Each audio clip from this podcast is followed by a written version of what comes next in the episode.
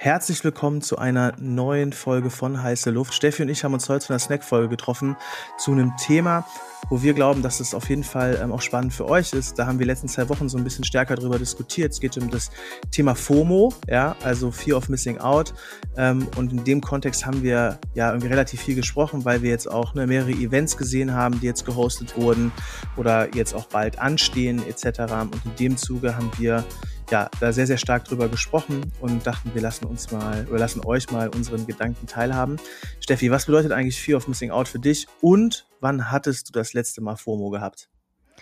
Boah, das ist wirklich eine sehr gute Frage. Das bedeutet ja letztendlich, die Angst zu haben, etwas zu verpassen.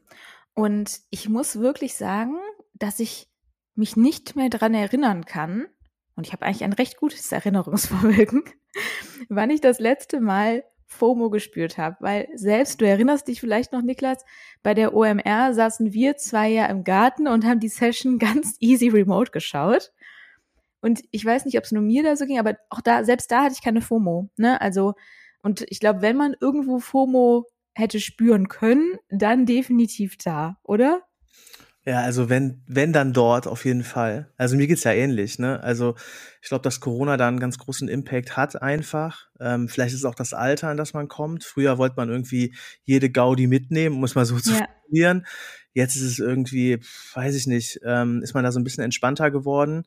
Und ähm, tatsächlich auch, wenn man das Thema Corona nimmt, so gerade wenn man jetzt äh, über FOMO und Events halt spricht, ähm, ist mir da ehrlicherweise auch so das Gesundheitsbedürfnis meiner Familie wichtiger als jetzt dann da, sage ich mal, jetzt wenn wir mal zum Beispiel die OMR nehmen oder wenn wir jetzt die Demexco nehmen mit der OMR Aftershow Party, ne, die ja irgendwie auch so zum, zum Programm der Demexco gehört, da bin ich lieber zu Hause bei meiner Family und weiß, dass ich nicht anstecke, bevor ich mir da Corona eingefangen habe.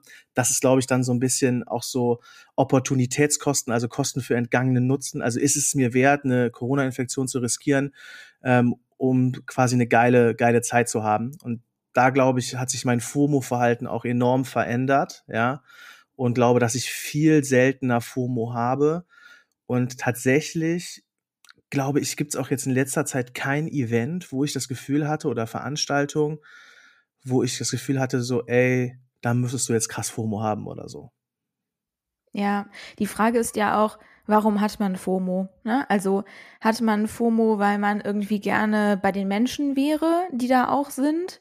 Ähm, da kann ich nur für mich sprechen. Ich bin ja eh nicht so ein Typ, der so auf Menschenmassen steht. Ne? Hatten wir, hatten wir, glaube ich, schon mal drüber gesprochen. Ich weiß gar nicht mehr, ob das im Zuge der OMR-Folge der Fall war. Und die Leute, die ich gerne sehen möchte, die sehe ich auch nach wie vor. Deswegen ist das, glaube ich, dieses, dieser Grund, der existiert für mich eh schon nicht. Dann der nächste Grund wäre ja, dass es da super interessante Speaker gibt, ne, die irgendwie viel Wissen vermitteln. Das kann natürlich schon potenziell der Fall sein.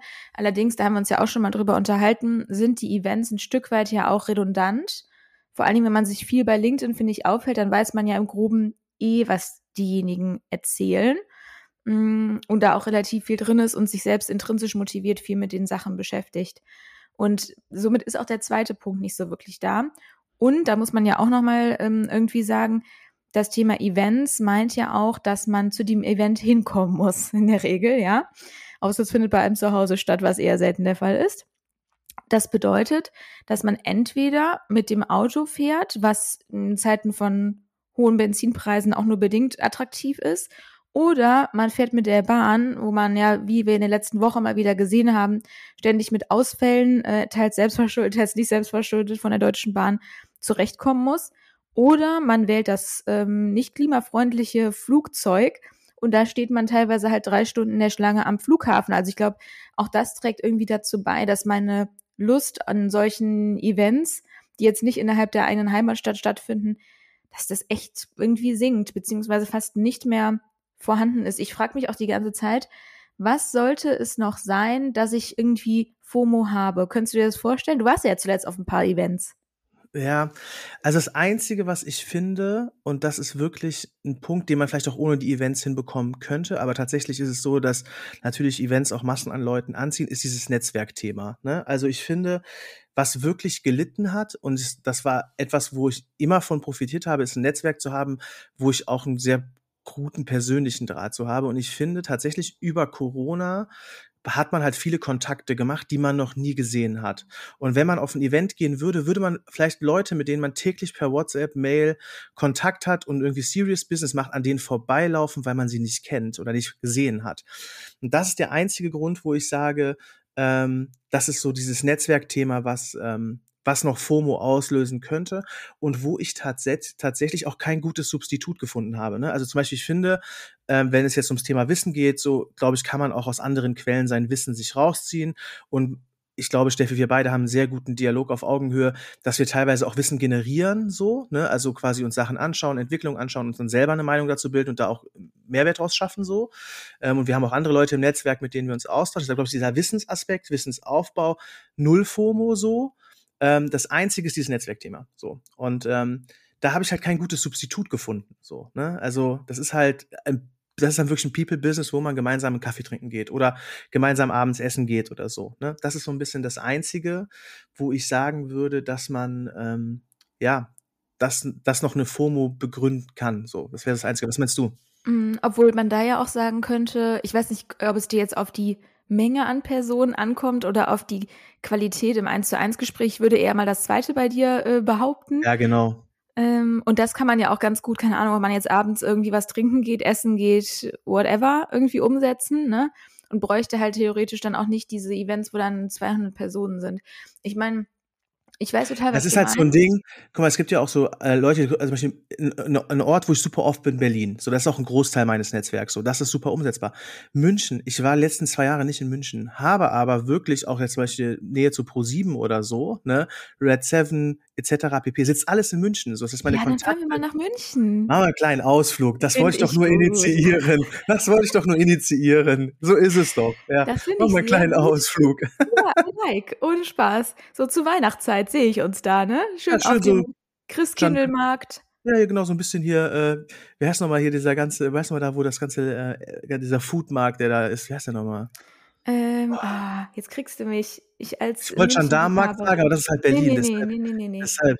Komme ich gleich wieder drauf. Das ist, wenn man, man darf mich nicht triggern, weil sowas, ich komme dann nur, Aber da gehen wir dann so schlendern. Viktualienmarkt, Viktualienmarkt, genau. Schlendern wir da ein bisschen. Das ist eine richtig geile Kakaobutze. Ich weiß, so. ich weiß. Ja, ich kenne den ja sehr gut. Ja, nee, dann, äh, wir, wir posten natürlich ein Bild bei LinkedIn, ne, man kennt's. Äh, da müssen ja. wir jetzt auch mal bald eine Folge machen. Irgendwie ist diese Attraktivität dieses Netzwerks bei mir gerade ganz weit unten. Aber okay. Also, was ich, glaube ich, nochmal einen ganz ähm, spannenden Punkt irgendwie ähm, fände, das, ich glaube, es ist auch so, vielleicht ist das bei uns aber auch mit der Selbstständigkeit. Ich finde, durch die Selbstständigkeit hat man auch nicht so eine starke FOMO, weil man eigentlich ständig das machen kann, was man machen möchte, ja, so doof es sich anhört. Das heißt, man, eine FOMO empfindet man ja auch häufig, wenn etwas sehr rar ist, ne? Oder wenn man das Gefühl hat, jetzt muss ich wieder ein Jahr warten bis. So, und ähm, das ist bestimmt vielleicht auch nicht bei jeder Person so, aber ich würde schon sagen, dass ich mir jetzt in der Selbstständigkeit alles so legen kann, wie ich es möchte. Das heißt, wenn ich morgen nach Mallorca fliegen wollen würde, um da zwei, drei Wochen zu verbringen, könnte ich das tun. Es würde mich nichts aufhalten. Und ähm, ich glaube, das ist auch was, das nimmt einem sehr stark die FOMO, wenn man Zugang zu allem jederzeit hat. Weißt du, was ich meine? Ja, voll. Man ist halt viel selbstbestimmter unterwegs, ne?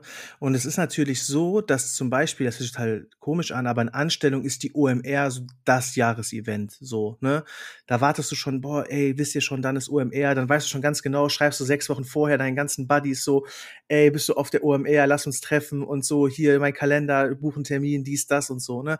Dann guckst du, wo sind die geilsten Partys und so. Das hat halt so einen richtigen, das ist so ein richtiges Jahreshighlight, das ist wie die Weihnachtsfeier, so, ne? Und das ist, glaube ich, bei, ähm, ja, bei uns jetzt in der Rolle als Selbstständiger einfach nicht mehr der Fall, weil du kannst halt einfach das machen, worauf du Bock hast. Du kannst super selbstbestimmt leben.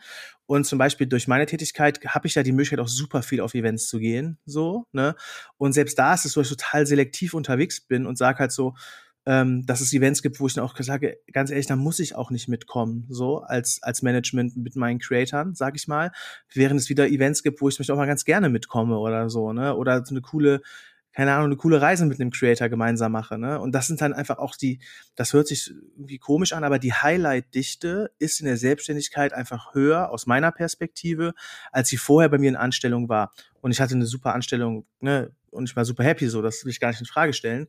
Aber es ist trotzdem so, dass diese Highlight-Dichte einfach viel, viel höher ist und man auch teilweise so Highlights einfach absagen kann, weil es so viele sind so. Genau, das ist es, glaube ich. Ne? Also du kannst über die Highlights, ne, die gibt's ja, die gibt's ja wahrscheinlich in beide Richtungen, ähm, kannst du halt viel selbstbestimmter entscheiden. Ne? Also hm, jetzt blöd gesagt, ein Highlight kann ja auch ein Pitch sein, ne? Den hat man ja dann weiterhin, nur halt nicht in der Anstellung, ne? Also indem man halt irgendwie Agenturen dabei unterstützt, jetzt in meinem Fall bei Pitches irgendwie zu helfen.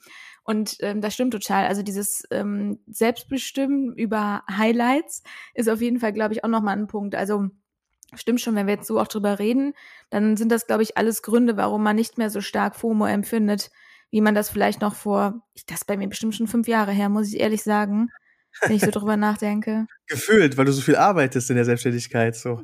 Dass ja. du jetzt letzten zwei Jahre gemacht hast, waren gefühlt fünf Jahre so, ne?